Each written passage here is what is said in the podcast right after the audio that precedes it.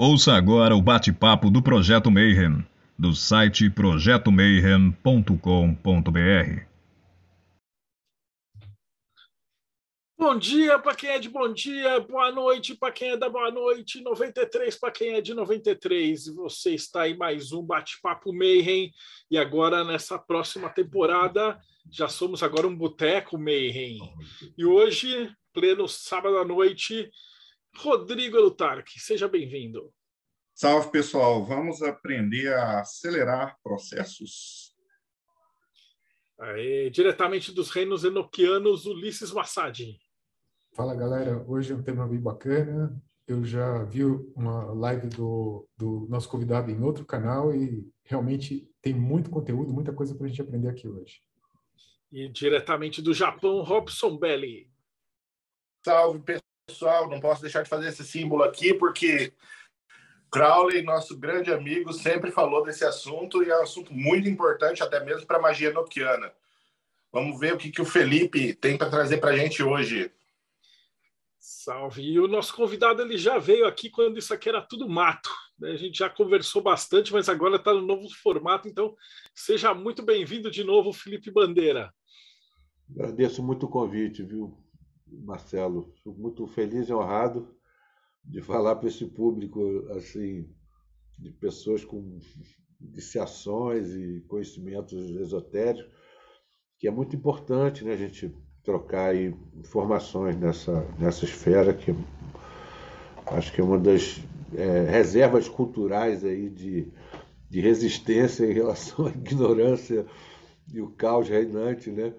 A gente poder formar contracorrentes né, de, de paz e de pessoas esclarecidas, isso é muito importante.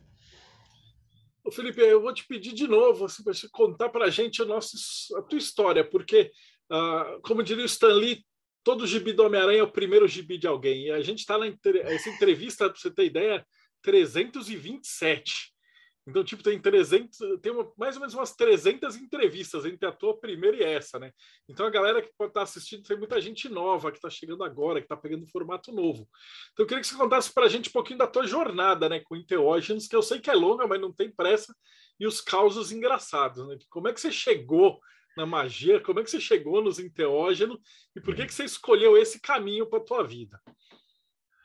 É, bom, eu, eu, eu comecei lá, né, espiritismo.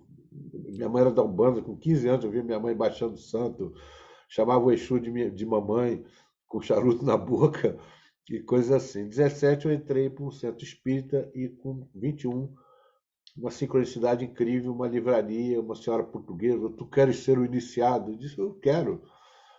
E aí me dando o endereço da Rosa Cruz, eu já era da Rosa Cruz desde os 17 também, mas é por correspondência você não sente a força do que, que é uma iniciação, né? Eu não tinha frequentado o templo, aí entrei para a ordem mística de regeneração e que eu senti o que, que é uma escola de magia, né? E presencial maravilhosa. E me sagrei sacerdote ali, passei sete anos. E depois continuei, né? Eu gosto de budismo, sufismo, me interesso muito por religiões, fiz, fiz ciência da religião lá no, no São Bento, né? Sou psicólogo. Né? E, e aí conheci o, o Santo Daime com, em, em, em é, 86. E em 89 eu estava assim fundando é, Arca da Montanha e a Barquinha. Então fundei duas casas de, de ayahuasca, né? E, e, fiz muita pesquisa e escrevi um livro, né? Esse livro aqui, A Nova Aurora de uma Antiga Manhã, é, as surpreendentes diferenças entre as plantas sagradas e as drogas e as propriedades misteriosas dos enteógenos. Foi aí que eu é, uso o termo enteógeno para poucas plantas, não são muitas não. A escapé não é, por exemplo. Tem outras plantas mágicas, medicinais, maravilhosas e espirituais, mas não, não colocaria como enteógeno, porque enteógeno eu vi são cinco propriedades misteriosas, né? que eu descrevo no meu livro. É, então, enteógeno. O, essa palavra, primeiro, se usa muito alucinógeno, né? É uma ignorância muito grande, porque o alucinógeno é um termo que vem da psiquiatria. e alucinação. E, e, isso não tem nada a ver com essas plantas visionárias. São plantas milenares, né? de uso xamânico, uso terapêutico, uso espiritual, para estar em contato com os deuses, para fins mágicos, às vezes propósitos pragmáticos também. E, e, o estado visionário sempre foi tido em alta conta na, na, na antiguidade, né? Na, na, Bíblia. O profeta tem uma visão, todo mundo segue. Né? Na tribo indígena, o pajé tem, tem um sonho, tem uma visão, as pessoas respeitam. Né? E, mas com o advento da psiquiatria, o estado visionário foi posto em suspeição e pela falta de conhecimento dos psiquiatras da psicologia da religião, da, da experiência mística e assim por diante, é, isso ficou de lado, né? E a minha formação, assim, então, é, é psicologia junguiana e transpessoal, sobretudo. Eu tenho, conheci um pouco psicanálise também. É, e, e da religião também no São Bento, sem concluir isso, que nem aquele ministro que me entregou a tese, porque a minha tese que eu queria fazer era sobre os mistérios tântricos de Yeshua com Madalena.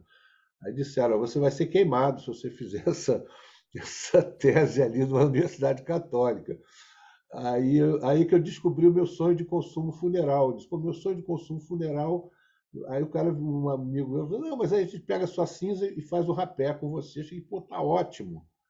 Maravilha, que eu faço uma, uma cerimônia, uma festona, me, me, usando como rapel, você, pô, vou embora feliz pra caramba. É, então, essa palavra que foi cunhada por cinco pesquisadores em Teógeno foi. No meu livro tem um, cap, um capítulo inteiro discutindo a impropriedade do uso desse termo alucinógeno, que muitos, até mestres meus, pessoas que eu cito, que eu admiro, que eu aprendi muita coisa, que sabem muita coisa sobre o assunto, etnobotânicos e tal, usam, continuam usando, né? Mas é uma palavra que presta um desserviço enorme e eu faço uma crítica bem contundente aí. E aí eles criaram essa palavra enteógeno, né? Tel, Deus, entel, Deus, pequeno advento, o advento do Deus dentro da pessoa. Né? Isso era usado na Grécia Antiga, experiências estáticas, de êxtase. E, então, é, eu achei mais é, própria para você descrever o, o, que, qual o significado dessas plantas sagradas para as, as comunidades que as utilizam, para os grupos que as utilizam. Né? Então, enteógeno é, vem daí. E, e aí eu fiquei pensando, né, Teógenos e magia. Como correlacionar esses dois campos do vivido e do saber, né? É, bom, hoje eu estou na. Comecei, sou neofitíssimo na, na ordem martinista também. Né? Tinha um, um chamado assim para retomar minha trajetória iniciática e assim estou achando maravilhoso, uma escola incrível e, e amo muito, estudo esoterismo já há muitos anos, né? então é, é um, uma paixão minha também, junto com os enteólogos. E aí, então, como que a gente vai correlacionar esses dois campos? Né? É, então, vou começar tentando definir o que, que eu entendo por magia. Né? E, para mim, a primeira referência para magia, falou, pensou em magia, é, é um termo hipercomplexo, pô, tem tratados e mais tratados para falar disso aí, é, é o Egito Antigo, né? onde eu situo assim, a, a, mais avançada forma de magia, que é a, a magia a serviço da osirificação do iniciado, do morto iniciado, do, do, da, da, do indivíduo que está o candidato à iniciação, né? Ele se tornar um Osíris, uma divindade, né? Eu acho que é a principal objetivo da magia é esse.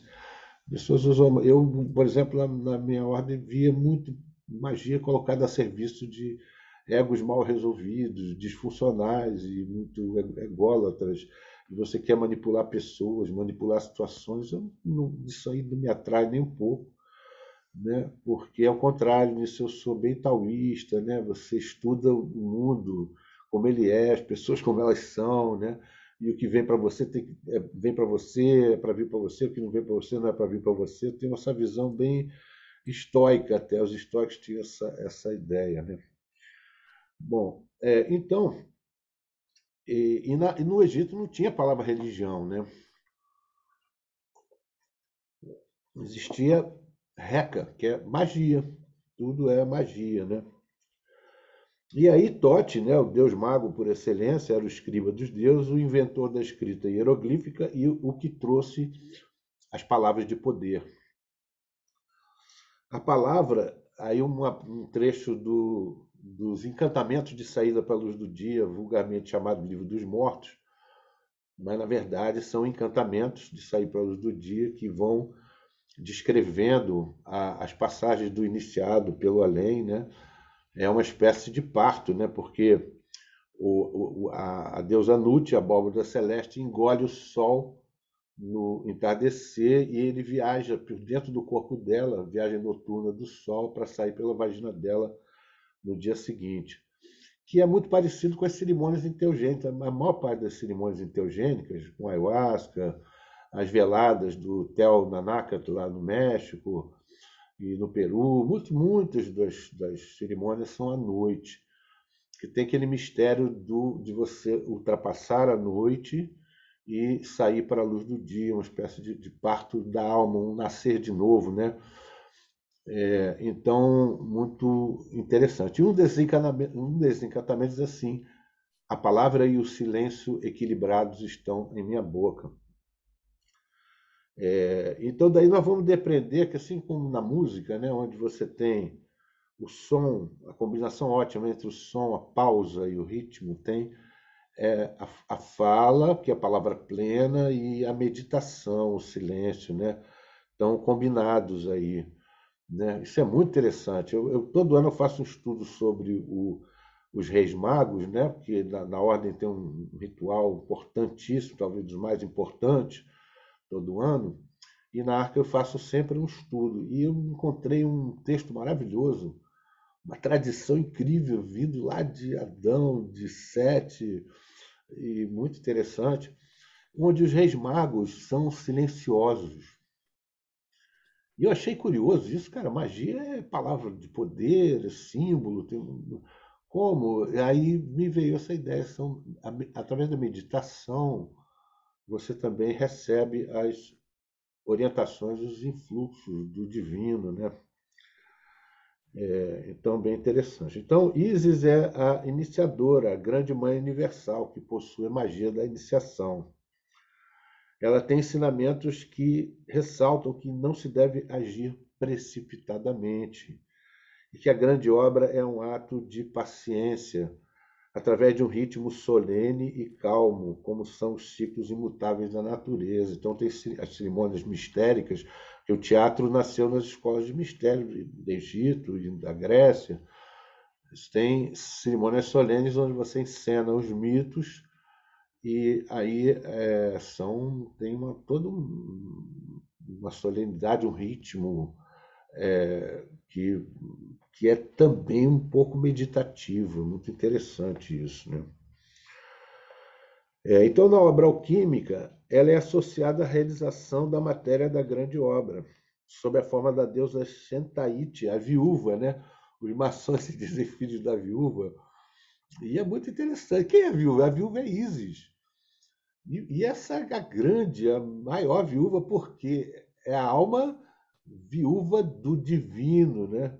Osíris, o de muitos olhos, como diz o Plutarco, né? Então, é, é, é, que foi desmembrado. Então, vocês veem que muito, uma coisa muito prática. Hoje, a nossa sociedade, um dos maiores males do nosso tempo é a fragmentação do saber e das religiões também.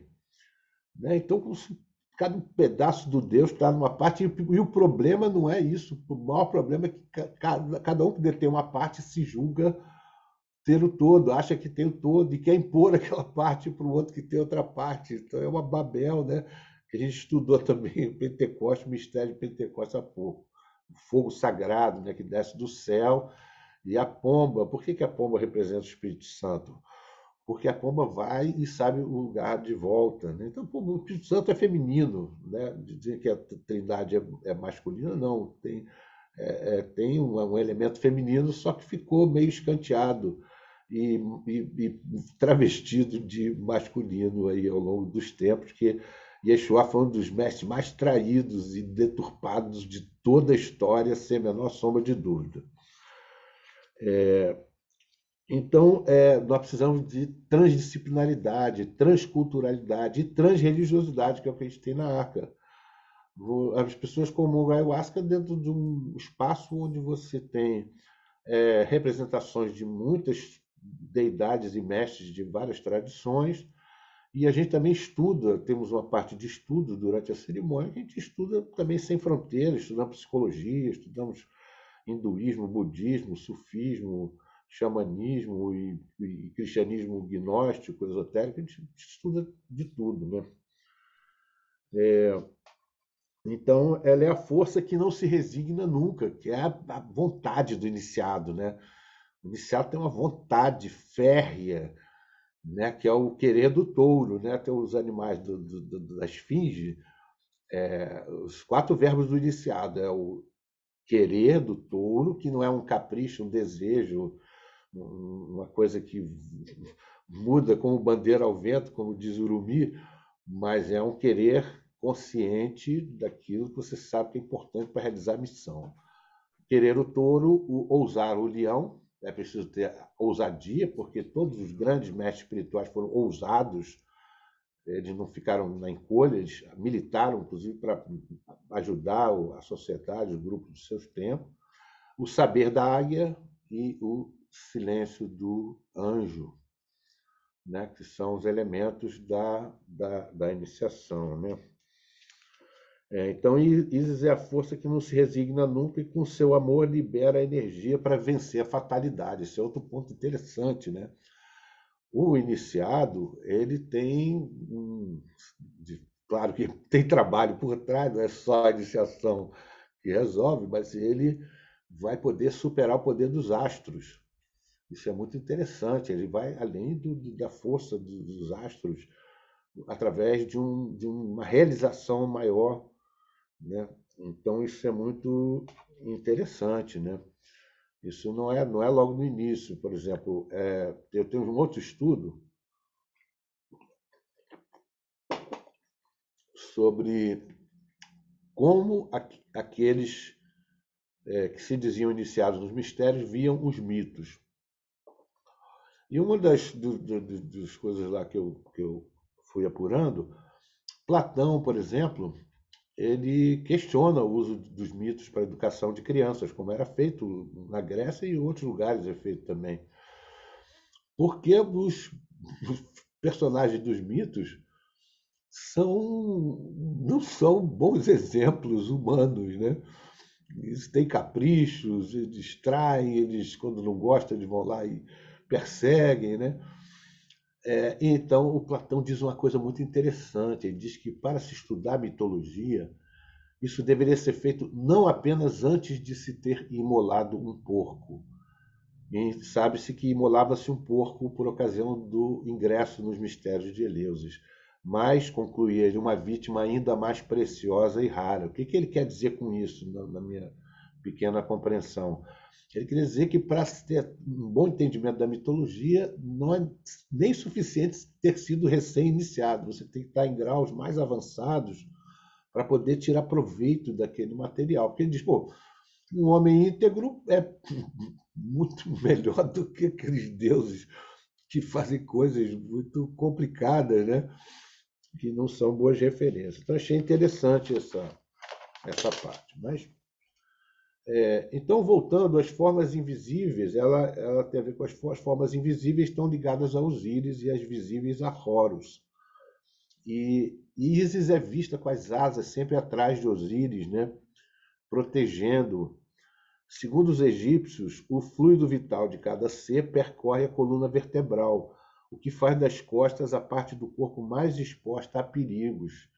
E quem trabalha com energias sutis, e a gente tem trabalho que recebe um monte de pessoas que nem sabe bem quem são, de onde vêm e tal, as intenções, nós estamos expostos a pegar energia negativa. Quem trabalha com magia sabe dessas situações, né? E não só por outras pessoas, não, porque Quando você está fazendo um trabalho que vai curando e, e, resgatando as pessoas e retirando os obsessores que estão ali em cima das pessoas, dizia o, o, o presidente do Centro Espírita, que a minha mãe trabalhou, depois ela foi presidente lá, ele dizia, você fazer desobsessão é como desapartar uma briga vai sobrar para você, você vai tomar uns cacetes também, e a entidade fica com raiva, se você tirar ela, ela vai em cima de você. Então a gente tem que ter muita proteção, né? E, e, e muito recurso para poder escapar. Então Isis protegia a coluna vertebral do, do morto, né? E com suas asas ela ativa muitas vezes a vitalidade do Deus, né? A sua sabedoria permite conhecer os segredos das fórmulas de proteção ela tem a energia do rejuvenescimento, porque leva as coisas à sua origem, ou seja, ao renascimento. Ela é o trono que se apoia todo o poder. É ela quem revela os ensinamentos de Tote para conseguir um laço simpático com os mistérios do céu. Então, o trabalho do iniciado é se conectar com os mistérios é, do céu. Né?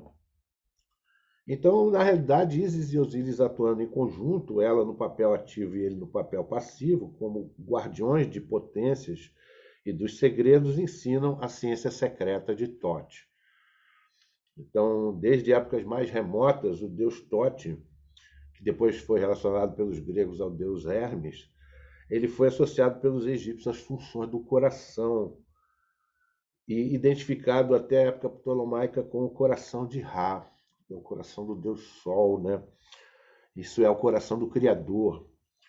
Vemos aí a associação da magia ao coração, que evidencia o bom caminho que seguiu nosso mestre Louis Claude Saint-Martin, que foi chamado a focalizar a via cardíaca, a importância da via cardíaca, da purificação, transformação do coração, é a chave para o bom uso de qualquer tipo de poder e sobre da magia também está né, é, tá nessa, nessa, nessa, nesse pacote aí. Então, a via cardíaca para dar proteção e norte aos que são chamados, estão, trabalham né, com a magia.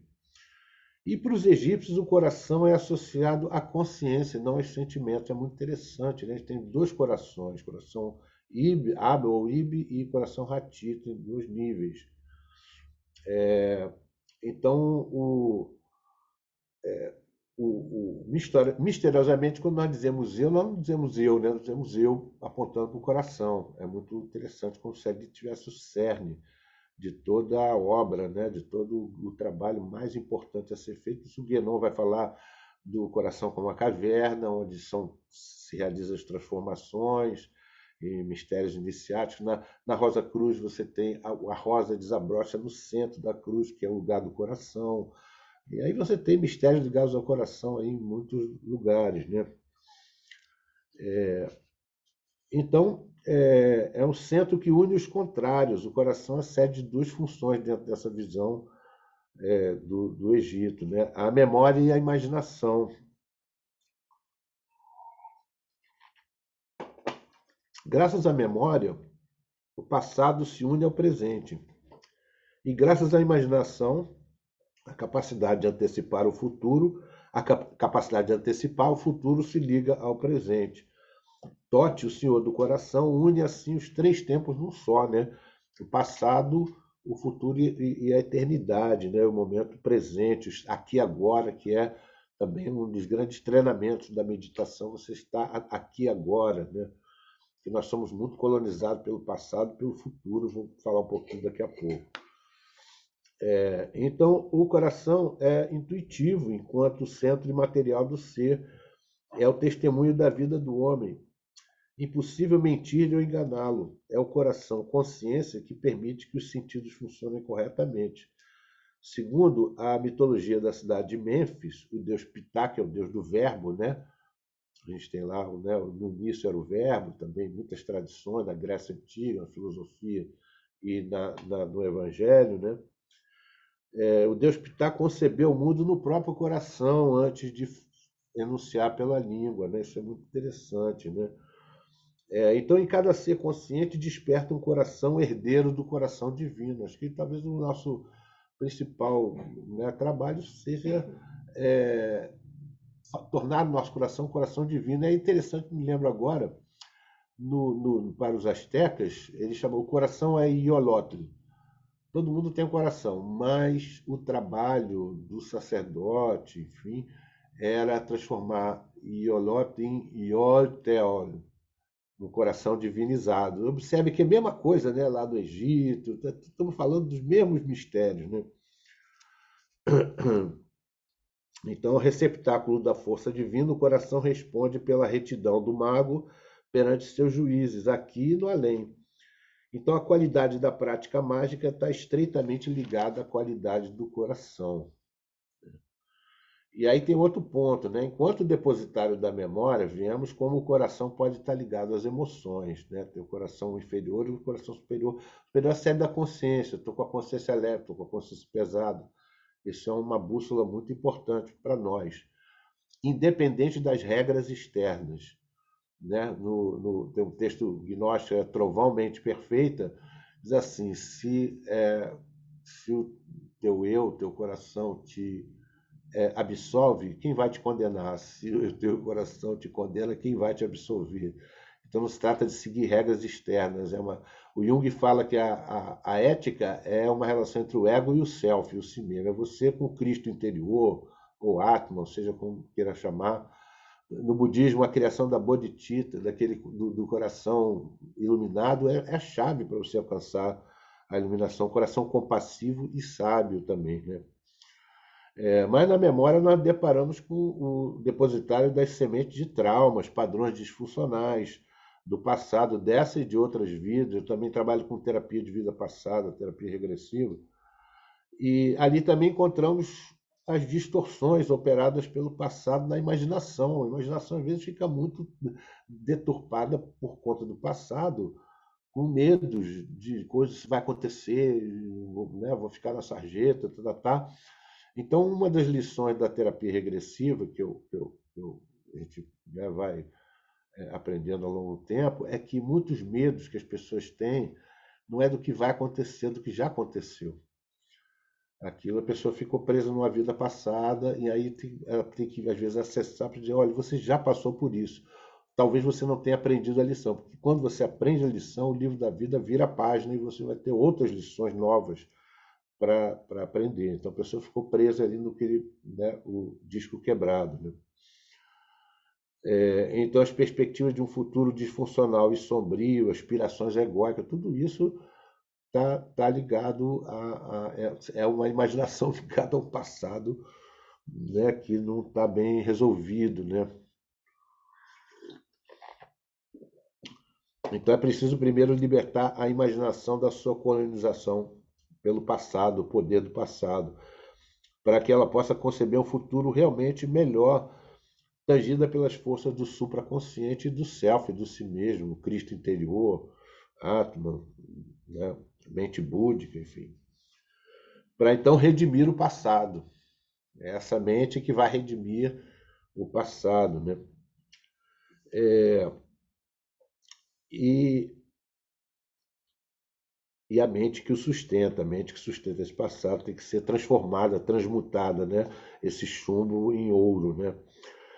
Ali deve se dar a grande batalha, nosso Kurukshetra da Bhagavad Gita, né? É, essa, essa batalha pessoal, individual, que também ocorre como ensino para Mahansa Yogananda na coluna vertebral. Ele vai fazer a interpretação da Bhagavad Gita com uma batalha interna, dois exércitos dentro da gente brigando, nossos eus inferiores com os eus superiores, né? E para poder, é, para a gente chegar no, no patamar novo. No meio do campo de batalha, o Krishna começa a ensinar os vários tipos de yoga. O que, que é isso? Vários tipos de religação, de volta, de conexão, né? E no último, lá para o final do, da Bhagavad Gita, ele vai dizer: olha, agora você abandone os dharmas, os rituais, tudo e se renda a mim. O que, que ele quer dizer com isso? É que vai chegar uma etapa em que a relação com o divino é direta. Né? Então você já não está mais tão é, assim é, todo, pressionado por regras e por leis e por coisas, porque você a própria, a própria lei já está em você, você é o Dharma personificado, né? a lei cósmica personificada. Bom, e onde entram os enteógenos aí? Já é o primeiro, primeiro gancho, né? É, uma das propriedades misteriosas que eu observei né, na, na ayahuasca, partindo da ayahuasca e estendi para alguns outros enteógenos, é, é a propriedade de confrontar a sombra, ajudar a pessoa a confrontar a sua sombra, aquilo que ela não está em boa consciência, né? E, e ao mesmo tempo dar vontade da pessoa de se purificar, de se limpar, de se transformar. Não tem nenhuma droga sintética, psiquiátrica, que, que nem chegue perto disso. Né? Então, eu espero ter provado no meu livro que essa, essa, essa, essas plantas são, configuram uma farmacologia muito mais avançada do que a farmacologia moderna, né? que tem surpreendido muitos antropólogos. Como é que os caras sem microscópio, sem isso, sem aquilo, como é que eles foram descobrir é, plantas com propriedades tão incríveis? Né?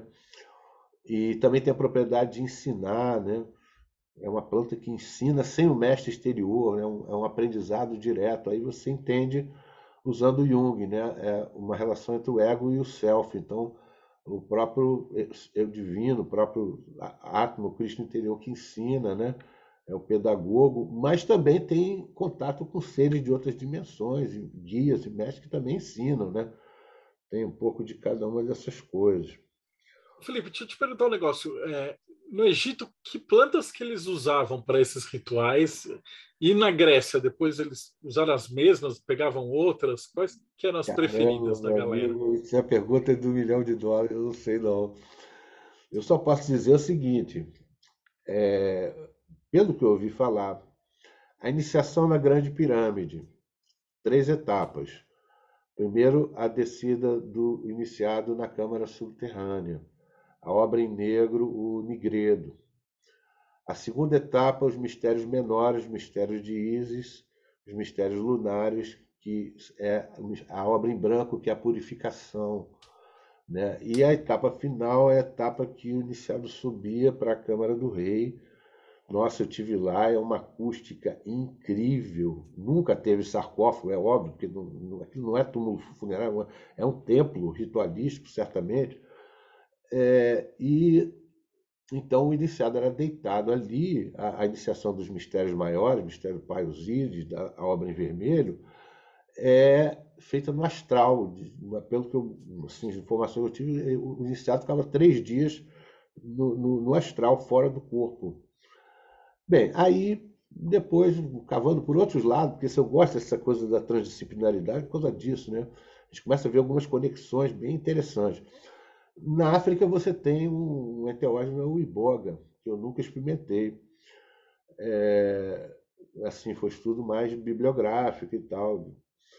E, e a iboga, a iboga tem rituais parecidos com o do, do, do, do daime, da ayahuasca, que são celebrações na igreja, o pessoal dança com música e tal, faz trenzinho, é muito maneiro, mas tem umas dimensões iniciáticas também, de banhos, coisa um pouco parecido com o candomblé. Mas a iniciação do iboga é a pessoa vai lá, toma uma overdose de iboga e fica deitado e sai do corpo e fica sendo cuidado pelos anciões ali. O cara começa a voltar para o corpo, eles dão umas overdoses de iboga para catapultar de volta. E, e é, a iniciação é assim. Aí eu fico pensando que o Egito eles conheciam plantas de muitos lugares, certamente, né? Na Grécia, eu, mas eu queria saber, tem o, tem o Lotus, Lotus Azul, tem, tem, tem algumas coisas, mas eu acho que é mistério. Muitos papiros aparecem plantas, eles dando plantas, e a planta é muito presente né, na iconografia do, das divindades, dos, dos, iniciados e tal. Na Grécia, eles tinham, você tem no mito de Deméter e Perséfone, tem o, eh, eh, foram encontrados vasos com cogumelos, e se pensa que, assim, uma das hipóteses do Kikeon, que é uma bebida sagrada que os iniciados em Eleus tomavam, por rituais com, sei lá, duas mil, três mil pessoas, é uma coisa incrível, né? Mas tinha uma preparação antes e membros da sociedade toda, tinha filósofos incríveis, tinha teatrólogos e, e, e né, militares, tinha de tudo ali. É, e ali você tem no, no mito de Deméter e Perséfone, primeiro ela está colhendo, quando Perséfone é raptada, ela está colhendo narcisos, né? na beira do abismo, de onde vem a palavra narqué, narcótico. Que a maior parte, todos os, os, os, os psicoativos da, da farmacologia moderna, praticamente todos já eram conhecidos há muito tempo. Né? Todas essas tradições ancestrais têm um conhecimento incrível de plantas para muitos propósitos. É, então, eu suspeito que é, na, nos mistérios ali eu tinha a possibilidade de ter alguma coisa ligada aos cogumelos, como é, a papoula, né?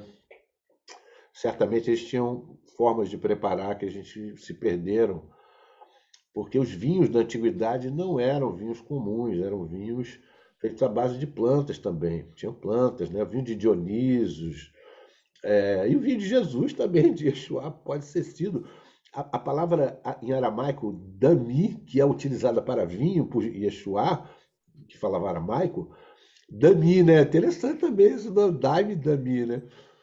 É, e ela, ela significa o sumo de uma planta. Então, provavelmente não era o vinho alcoólico. Hoje a gente tem um ritual com placebo, como diz o, o Jonathan Watt, né? mas antigamente era um ritual, uma comunhão que você entrava em contato direto com o Yeshua mesmo. Você ele vinha, baixava ali. Né? Como diz os índios do, do Peiote, ele diz, vocês vão para a igreja para falar sobre Jesus, nós vamos para Tipi para falar com Jesus. é só uma, uma, uma, uma coisa. Então, é, Totti é o depositário do. Será que eu, eu, eu, respondi? Não sei se era uma pergunta, eu já me perdi totalmente. Era, Luiz, você. Ah, não, eu só ia fazer um comentário. Era justamente o que o, o Felipe é, falou, né? O que eu imaginava, na minha, só na minha concepção, numa ideia, que seria o, o cogumelo, alguma coisa dessa linha, né? Porque é, seria algo provável de alguém provar o cogumelo, né? Porque você olha para ele, ele é convidativo a você pôr na boca, né? Eu imagino na antiguidade totalmente diferente do que a ayahuasca, né? Que é uma combinação que quando eu olho para ela, você fala assim, da onde os caras tiraram de misturar aquele cipó que não tem cara de, de nada, né? De sabor nenhum, com uma planta para conseguir atingir o que eles conseguiram, né? Que é o que a gente conhece hoje. É, no meu livro eu discuto essa questão e contesto a teoria do Maquina, que foi um mestre meu. Eu tive lá no encontro com ele, entrevistei ele, uma pessoa maravilhosa, estudo para caramba os livros dele. Mas ele tem aquela hipótese de, disso, da, do ensaio e erro. Como é que descobriram esses enteógenos? Não, não faz sentido, é, não é né? Que eu tento responder no meu livro. Então, é, quando você, você pensa no cogumelo, até no peiote, pode dar para você entender, mas a ayahuasca é impossível. Eu já fui é colhendo cipó na mata, são milhões de cipós. Como é que foram descobrir que aquele, cipó é, quaisquer outro, perfeito. com aquela folha que não quaisquer outra, que não nascem juntos, tão longe. Você vai para um lado buscar folha, vai para o outro lado buscar o cipó.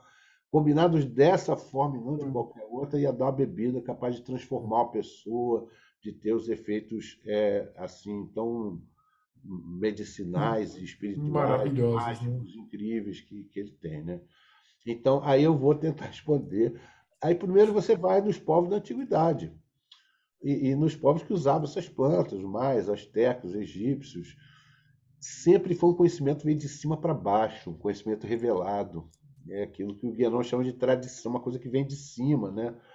É, os deuses, ou foi um herói civilizador, né? Nunca no, no, ali no, no, livro de Enoch são os anjos que ensinam propriedade das plantas, é sempre, são sempre seres de, uma, de um conhecimento mais avançado que trazem aquilo ali. Nunca é...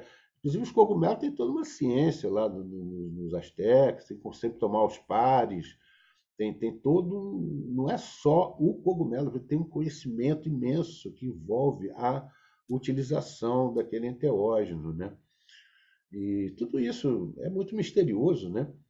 Isso, as aí as três teorias que, que me vieram para explicar isso, essas plantas, esse, essa farmacologia muito avançada, mais avançada do que a nossa. Primeiro, a existência de civilizações muito desenvolvidas no passado remoto da humanidade, das quais os nossos indígenas são herdeiros. Muito conhecimento se perdeu, mas imagina, vai ter um cataclismo, o mundo vai acabar, não vai ter internet, vai ter computador, não vai ter nada. O que, que você vai salvar? Pô, cara, uma bebida capaz de trazer consciência, de resgatar, de me trazer para o meu estado de, de, de, de, conexão novamente. Não tem nada mais importante do que isso. É, então, a primeira hipótese é essa. E aí você vê conhecimentos de astronomia, pirâmides, coisas incríveis, né? E você fica pensando como é que eles chegaram nisso. O Egito, de repente, aparece um Egito incrível que depois vai decaindo, né? Você pega fases do Egito, mas muito antigas, são as fases é, onde a sofisticação é muito maior, né? É tudo muito misterioso. Para mim, a história do passado da humanidade não está bem contada ainda, vai ter que ter. E, e, e tem a ver também com limitações cognitivas, questões ideológicas, né? porque tem, eu trabalho meu, meu livro também uma linha de antropólogos Hare Krishna que eles vão mostrar um monte de fatos que contrariam a teoria da evolução, a teoria darwiniana, e que são varridos para debaixo do tapete, porque a ciência faz muito isso, né? ela vai para debaixo do tapete, o que não interessa para a minha teoria ficar ali é, reinando. Né? Não tem essa história de busca da verdade, é, tem parte, mas tem um outro lado da história que a gente não, não, não, não, não tem muito, é, assim, muita gente precisa tomar consciência dessa parte do, da história. Né? E a segunda hipótese é, foi, eu estava num, num, num, num, workshop com o Sapaim, e o Sapaim começou a contar como é que foi a iniciação dele. Ele diz que o pajé deu um charutão para ele, e nesse charutão ele fumou, começou, aí entrou na floresta, os espíritos começaram a mostrar para ele cada planta o, o, o que, que servia. Você tem nos, nos, nos Runiquim, nos, nos é, Yamanauá, o mito da jiboia. Não é uma jiboia, não é um ser é, assim, uma, uma, cobra comum, é um ser, um encantado, é um ser inteligente que trouxe a, o Runi, Nishipan. você vê as tecnologias reveladas que vêm de cima para baixo, outro estudo que eu fiz. É um banda. De repente aparecem os espíritos trouxeram banda veio através de uma pessoa, mas na verdade aquela tecnologia toda incrível que funciona, que está difundida em muitos lugares, é, veio de cima para baixo. O mestre Irineu, que, que, que, ele diz que foi a Virgem da Conceição que deu aquela metodologia nova para ele. Frei Daniel, mesma coisa, foi para o astral, viu uma mesa com 12 livros azuis da cor do céu e recebeu a barquinha. O mestre Daniel conheço menos, mas a história deve ser mais ou menos essa. Então, muitas coisas que nós temos hoje na sociedade foram coisas que vieram, metodologias, tecnologias que vieram de cima para baixo. Né? E a ciência simplesmente não considera isso, porque não considera a existência de dimensões espirituais, não considera a existência de um mundo multidimensional, a casa do pai com muitas moradas, e não considera que realmente é, é, tem muitas coisas que vêm de cima para baixo. E a terceira hipótese, que também nenhuma delas a academia vai aceitar, é, certa vez uma senhora muito humilde, eu estava dando um curso sobre sonhos, e ela me ligou, ah, queria muito vestir roupa, não sei o que, os caras achavam que era um terreno Umbanda, mas eu não posso, eu moro muito longe, papapá, e, mas eu quero contar para você um sonho que eu tive, você falava mal português. Eu estava lá na floresta amazônica, que ela nunca foi, e vi lá um, umas plantas assim, que para ela era mato, dentro de uma coisa de vidro, que eu achei, pô, parece uma, uma, uma estufa, né? De repente apareceu um ser de 3 metros de altura, virou para ela e disse assim: Você está vendo essas plantas? Ali está a cura dos males da humanidade. Eu fiquei todo arrepiado com isso, né?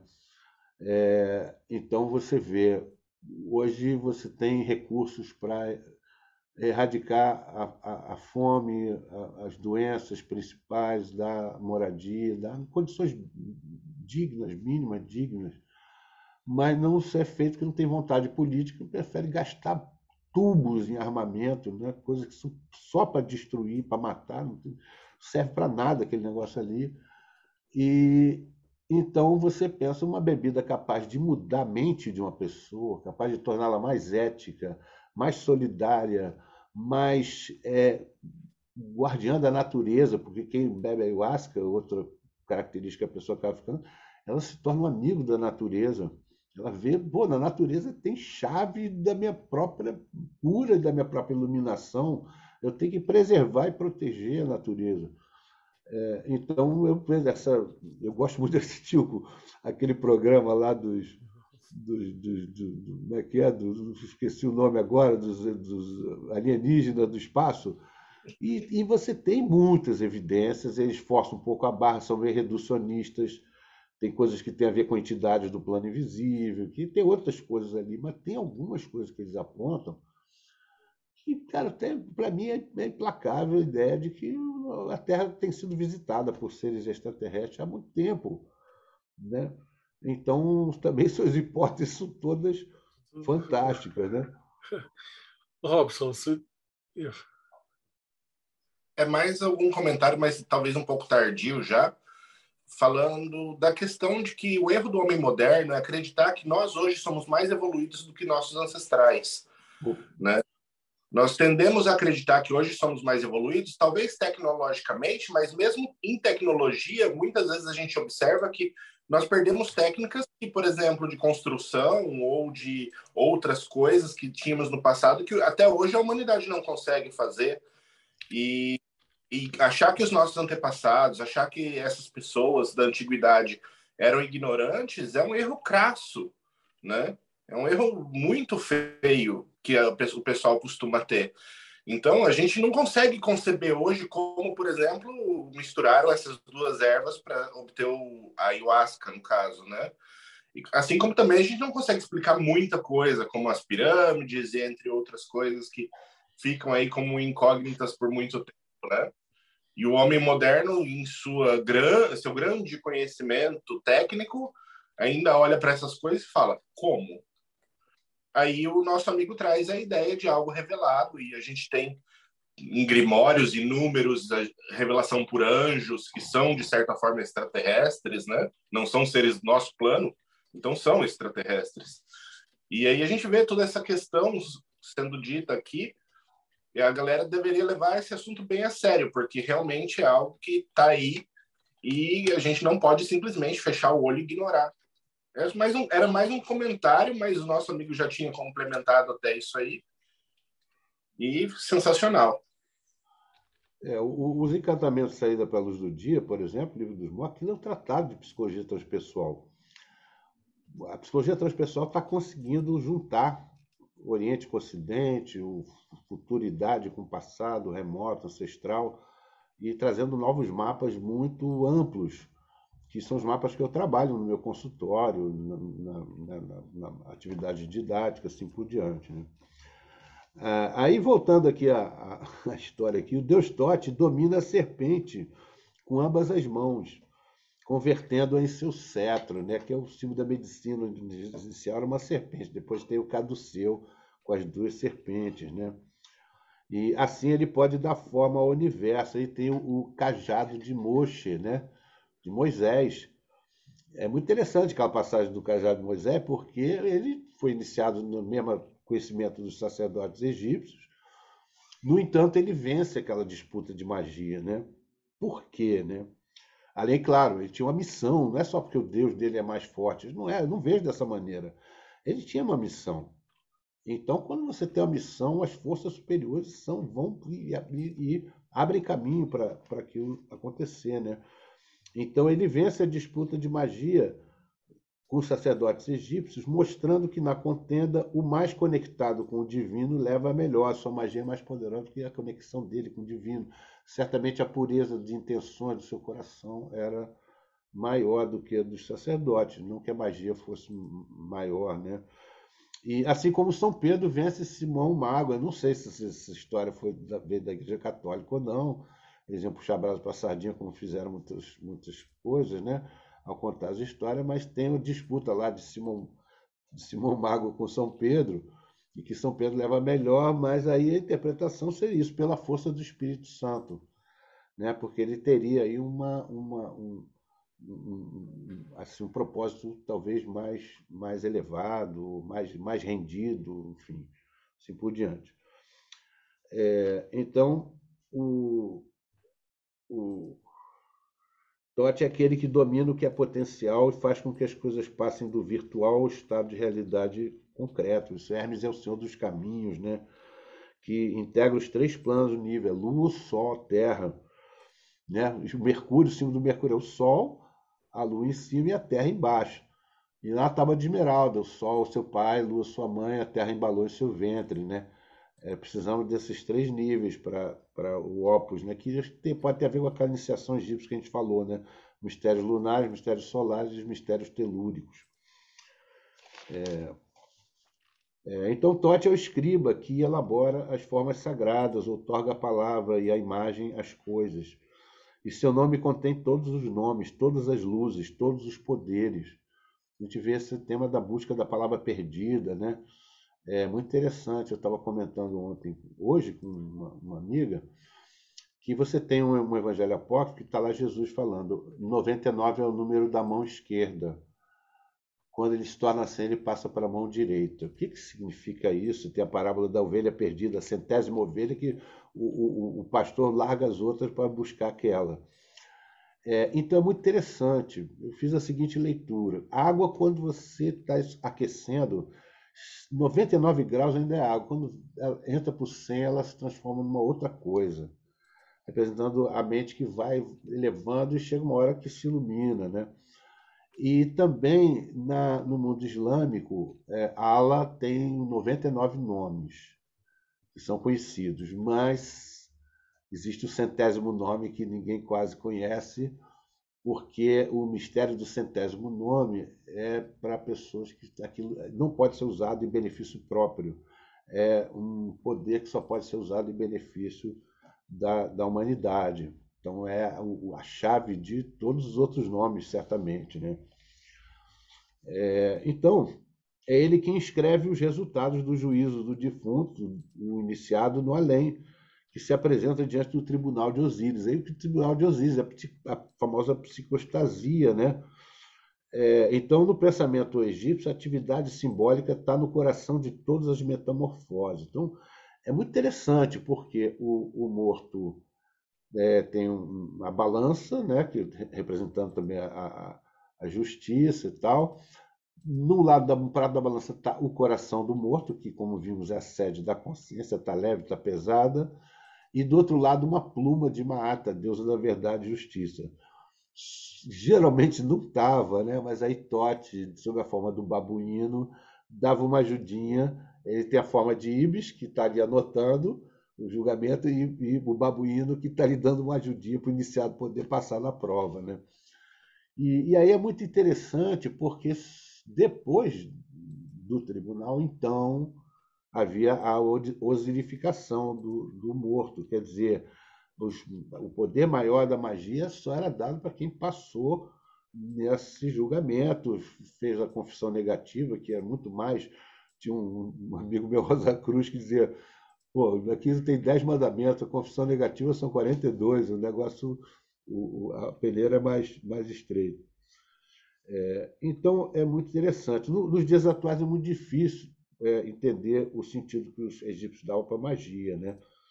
É, herdeiros da cultura das religiões do livro, a magia nos parece um desvio perigoso da prática espiritual, uma busca de poderes pelo poder em si.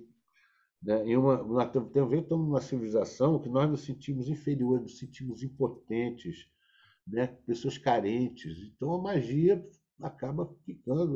Eu quero arranjar um marido, outro quero. Estou precisando de grana, não consigo pagar minhas contas. E acaba sendo. E, e, e, uma das coisas que o Buda se surgiu na Índia era meio isso também, né? Ah, quero abrir os caminhos, aí vai lá, dá oferenda para Ganesha, o outro bota Balakshmi, porque eu quero prosperidade. Tinha um certo negócio aí com os deuses, né? E o Buda dá uma muda de nível essa história.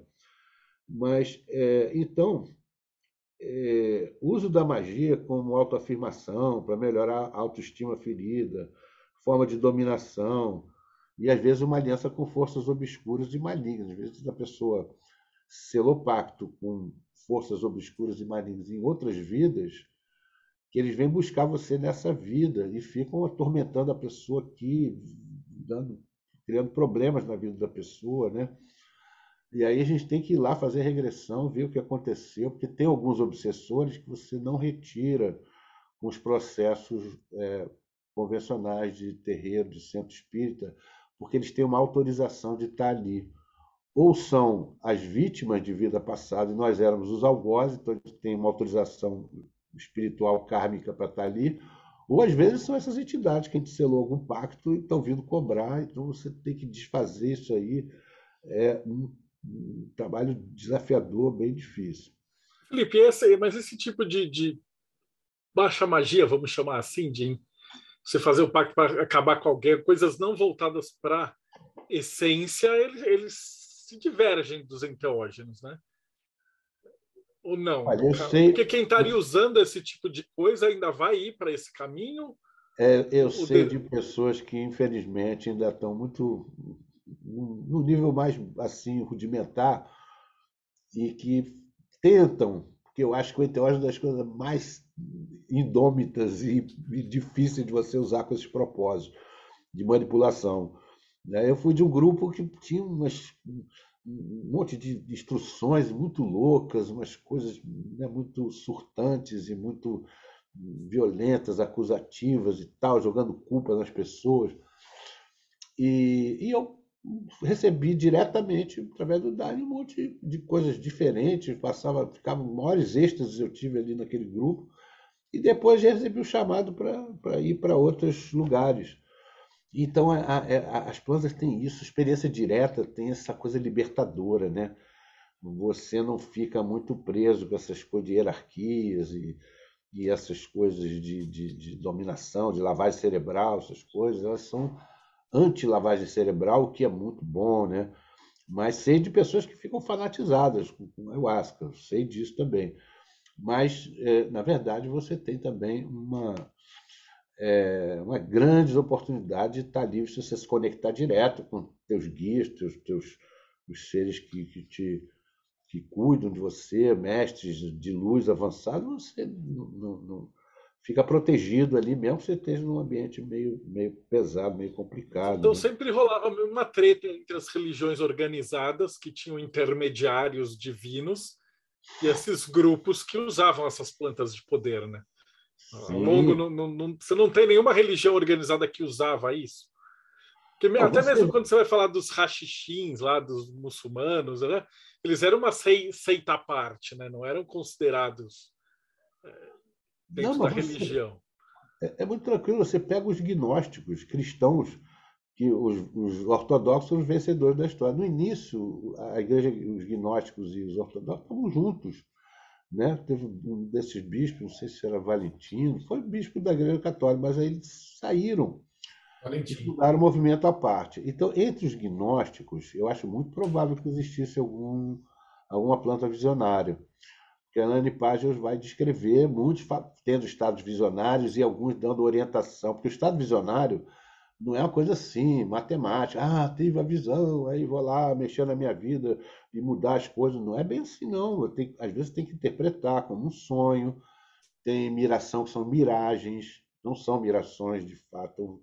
Meu mestre, meu padrinho dizia que tem que ter três confirmações, pelo menos, para você mexer em alguma coisa importante da sua vida em função de miração. E tem muita miragem. Você vai lá, vai daquele jeito e faz aquilo ali que está ali e dá com os burros na água, porque não é, não é uma coisa real. Então tem, tem muitos canos e critérios.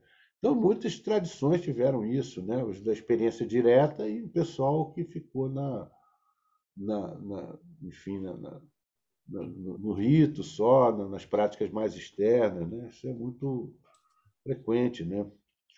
É, então, um dos pontos é interessante que é, é, essa, essa, essa palavra reca, né, que é o meio pelo qual os níveis material e espiritual se relacionam entre si, é, essa palavra é feita de dois hieróglifos. Né?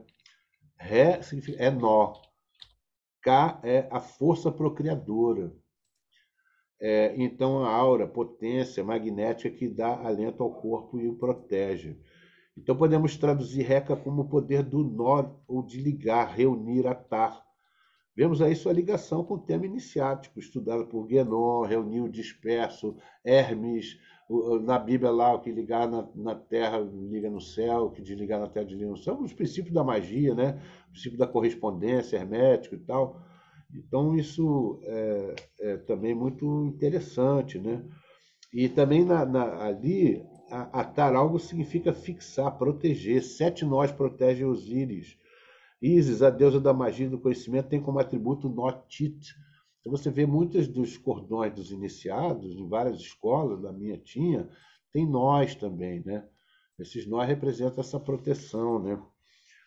É, e aí é interessante, porque o Reca também é o poder pelo qual o espiritual se torna manifesto, assimilado a Atum Keper, Keper, Keper do escaravelho, que é a primeira luz que surge no horizonte, no horizonte, pai de tudo que é manifesto, que expressa como multiplicidade o mistério do Deus Uno. Também tem aquela ideia de que no, os sacerdotes egípcios tinham a ideia do monoteísmo, eles não eram politeístas, como muitos arqueólogos e historiadores supõem. Né? Mas Deus tem muitas manifestações. Né? Então, é, se multiplica muitos deuses, são cisígias, são emanações né, do, do Deus Uno. Atum, aquele que não é, interessante, né? Por que aquele que não é? Aquele que está antes da criação. Né?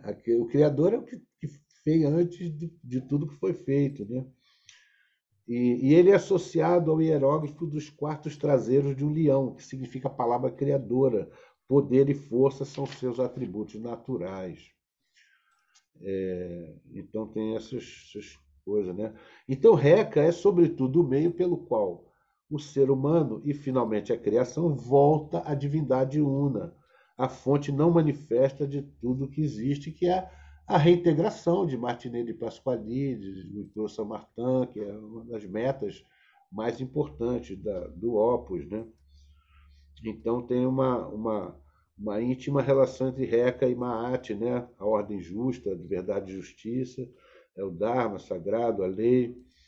É, equilibra as desarmonias e produz como resultado Maat. A magia tem esse, esse, essas dimensões. Né?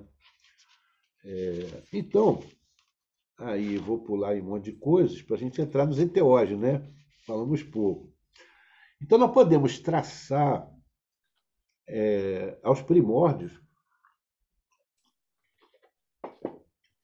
as primeiras práticas mágicas, o xamanismo, forma de religião, de, de, de medicina mais antiga da humanidade, está ressurgindo em tempos modernos entrando nos grandes centros urbanos. Eu falo isso no meu livro, isso é um fenômeno antropológico, histórico, muito interessante. Por quê, né? Por que está tendo esse, esse, esse renascimento do xamanismo em tempos modernos? Né? Aí fico pensando, é porque, em algum sentido, deve nos faltar aquilo que existe ali. Né? O homem moderno vai farejando, se sente dissociado, dividido, separado, desconectado, e vai procurando, farejando intuitivamente onde tem um, um, uma dimensão que as coisas estão mais interligadas. Então você vê no xamanismo o espírito, natureza, vida prática com, com dimensões transcendentes, arte com, com pragmatismo, está tudo interligado, né? Índio não tem uma separação, corpo, sexualidade, está tudo dentro, né? não tem essa, essas cisões, essa desfragmentação que nós sofremos. E aí, no congresso da Associação Transpessoal Internacional, que eu tive em Manaus, lá muitos anos atrás, 90 e 94, sei lá, eu abri a mesa eu, pô, com outros grandes mestres meus, né? o Ralph Messner, o Luna, acho que o Charles Grob estava, só as feras todas aí, que eu, pessoas que eu admiro pra caramba e tal. O Luna é meu amigo, foi muito gentil comigo. E aí, eu, a minha, minha fantasia, né? Porque eu não, fiz, não tive coragem de fazer isso, não. Era abrir com um cocar, né? Mas eu não eu vou fazer isso, não. Aí, a primeira coisa que eu falei é o seguinte: o fato de o xamã ter o poder de chamar um espírito para curar, e nem o antropólogo, nem o médico, nem o psicólogo, nem o psiquiatra tem, significa que, em algum sentido, a tecnologia dele é mais avançada do que a nossa. É, então, aí tem o xamanismo, a prática mais antiga, retornando, né? com muita vitalidade, que utilizava muitas plantas mágicas, muitas plantas sagradas, né? na promoção das experiências diretas com os deuses. Né? É, então, as plantas estavam associadas às formas mais antigas e ancestrais de magia. Muitas escolas iniciais que tinham planta. Só que era um mistério. Como é mistério, a gente não, as pessoas não revelavam isso. Então, existia muito mais do que a gente imagina. Eu, eu presumo isso. Por exemplo, é, Urumi, Jalaluddin Rumi, ele era um mestre já consagrado, com escola, com grupo, com discípulos e tal. Chegou lá pela segunda metade da vida, o encontro dele com Chaves de Tabriz. O Chaves de Tabriz era dos rachixins, que ele trabalhava com rachixe e certamente conhecimento de outras plantas. Quando ele conhece o, o Chaves de Tabriz, ele muda completamente. Os, discípulos ficam enciumados, ele se trancava com o Chaves, ficavam dias ali fechados. A gente não sabia o que estava acontecendo. Eu suspeito que tinha alguma iniciação em plantas, que ele muda completamente o caminho dele de uma coisa mais filosófica e tal, para uma experiência direta, o giro, surf e, e, uma, uma, experiência de êxtase, né? dança. Imagina aquele mundo árabe, como é que o choque, o impacto que isso causou, né? que deve causar até hoje, os sufis são meio estranhados ali. É, e ele recebia o Mais Navi, que é um dos maiores textos de teologia que eu já vi de todos os tempos, é, ele recebia em êxtase, ele ia girando e recebendo, editando, e alguém vinha anotando, né? Então isso é muito forte, né? Bom, então aí ficamos pensando uma das questões que nós tiramos hoje: houve evolução ou decadência e degradação? Até que ponto uma coisa, até que ponto outra, sabendo do etnocentrismo da ciência moderna, temos que vencer isso aí, né? Ah, no meu livro também eu, eu, uso um cara que é um, ele é antropólogo e psicólogo, Holger Kawait, alemão, muito interessante. Ele tem tanto uma boa experiência clínica como experiência de campo.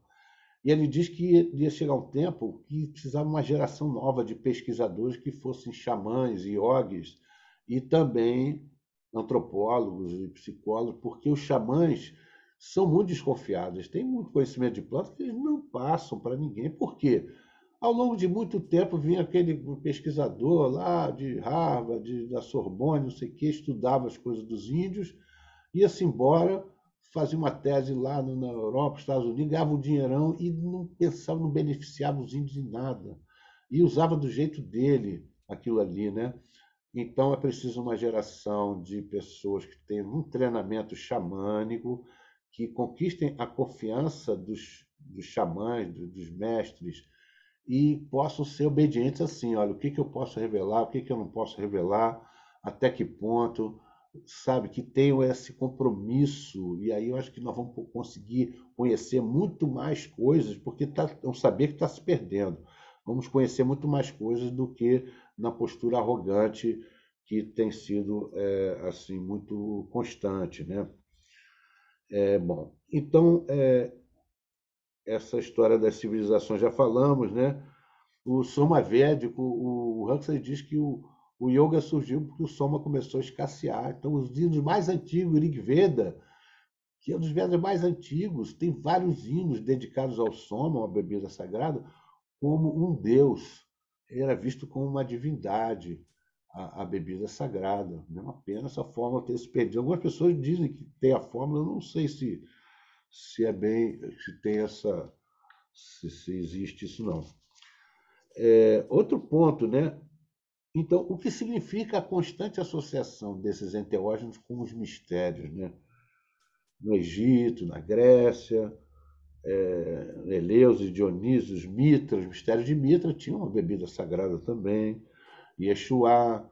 E na Idade Média, então, pô, tem muitos, muitos indícios né? Eu, eu fui, certa vez eu fui para Noia, eu estava lá, fui fazer um, um, um, congresso sobre psicoativos e tal na Espanha, e depois eu aluguei um carro e fui para Santiago de Compostela.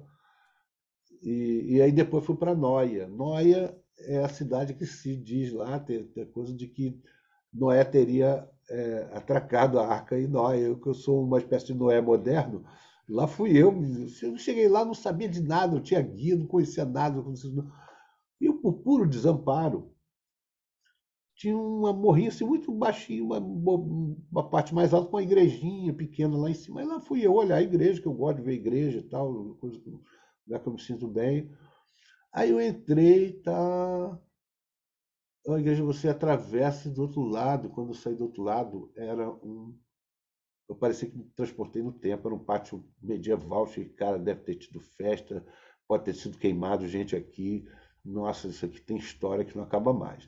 Quando eu me volto para ver o pórtico, o lugar de onde eu saí, é, era muito interessante, porque era um, não sei se é baixo relevo ou alto relevo, que apresentava Jesus no centro, né? Reclinado assim, parecia aquelas cadeiras da União do Vegetal, com os olhos semicerrados, e metade dos apóstolos de um lado, metade dos apóstolos do outro, e eles pareciam estar em estado visionário, e em cima deles, de cada um deles tinha um anjo. Um estava um anjo com o livro aberto, outro estava um anjo tocando violino, outro estava um anjo tocando trombeta, e cada um. E disse, cara, é isso que acontece no nosso trabalho. A gente está aqui embaixo, bebemos ayahuasca, e vem os seres de luz, vêm ajudar a gente e vem trazer intuições, revelações, e, né, expandir nossa mente, né? Então achei isso muito interessante, né? Então diz o Maquena, vou ler um trechinho do Maquena, mais precioso do que as notícias sobre o antineutrino, mais cheio de esperança para a humanidade do que a detecção de novos quasares é o conhecimento de que certas plantas, certos compostos, destrancam portas esquecidas, levando a mundos de experiências imediata que confundem nossa ciência e de fato nos confundem.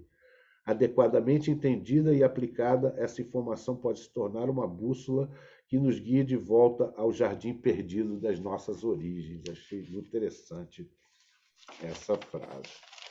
Então está terminando, hein, gente? Eu sei que eu, me, eu sempre me estendo muito, é uma coisa.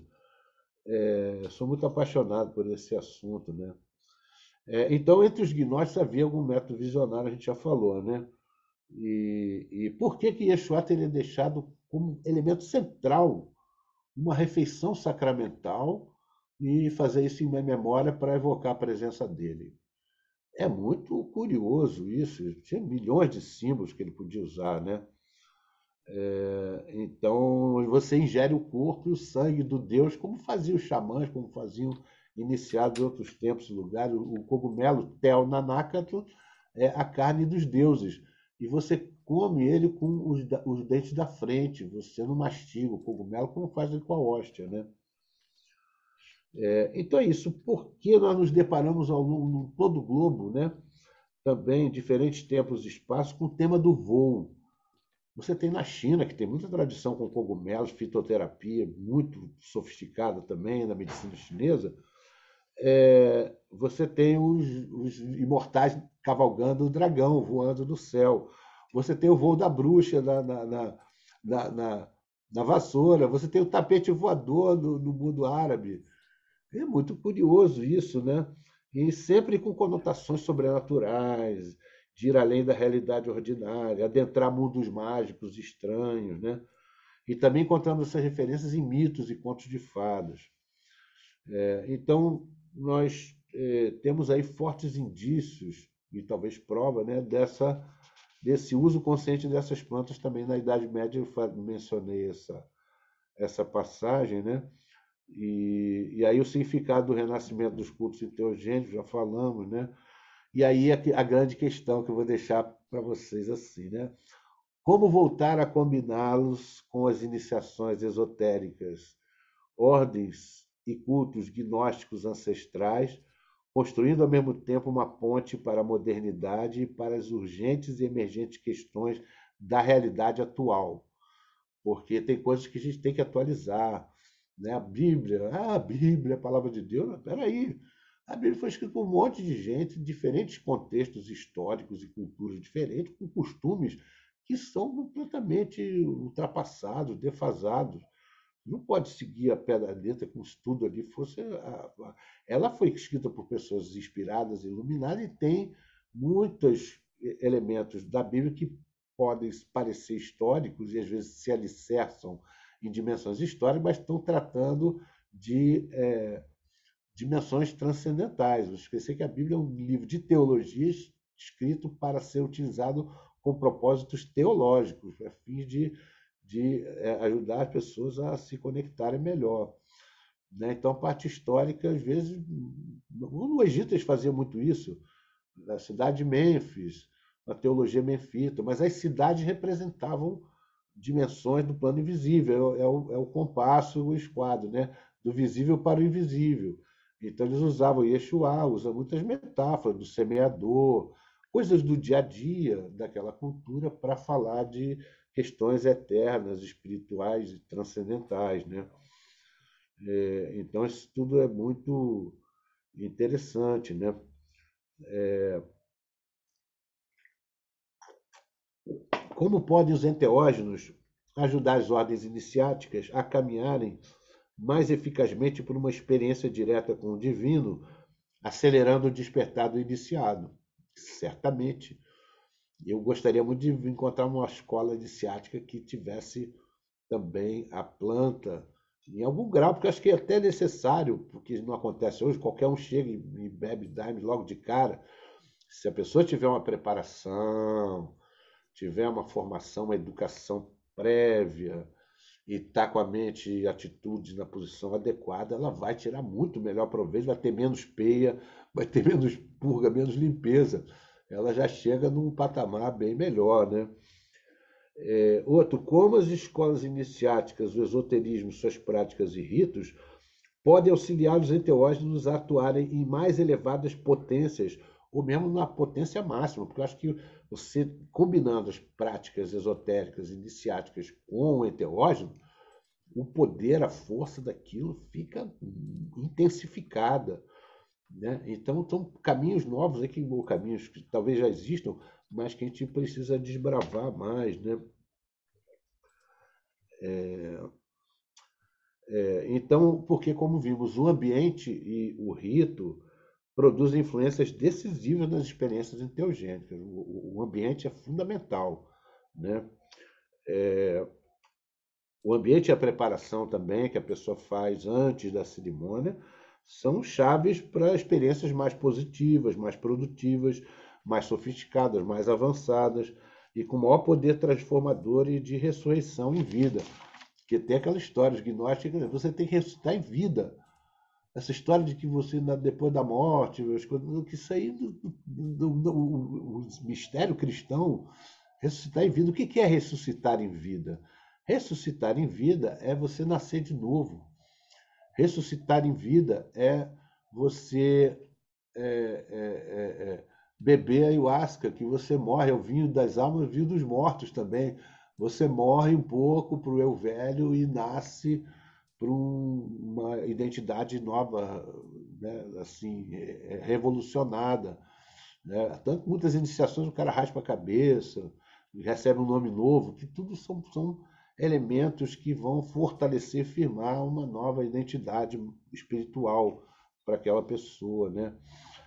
É, então, outro ponto interessante, sim, no budismo você tem o caminho do alto poder e o caminho do outro poder. Bem, o que é o caminho do alto poder? Eu vi, por exemplo, na ordem, o caminho do, do alto poder. Porque o caminho espírita, da mediunidade, você fica passivo e a entidade vem e faz e tal, e atua, né? E quanto menos você interferir, melhor e tal. E de repente eu vi na ordem uma coisa completamente diferente. Né? Eu vi ali é, o iniciado estudando os chakras, estudando as glândulas, estudando o prana, como você qualifica o prana, como você dá passe, como você é, para que, que serve cada passe, cada cor do prana, como você faz. Vários procedimentos para você dar passe sem entidade. E eu achei isso incrível. Achei, cara, pô, muito melhor, porque se tiver entidade, você dá passe, se não tiver entidade, você dá passe também. Isso é muito interessante, né?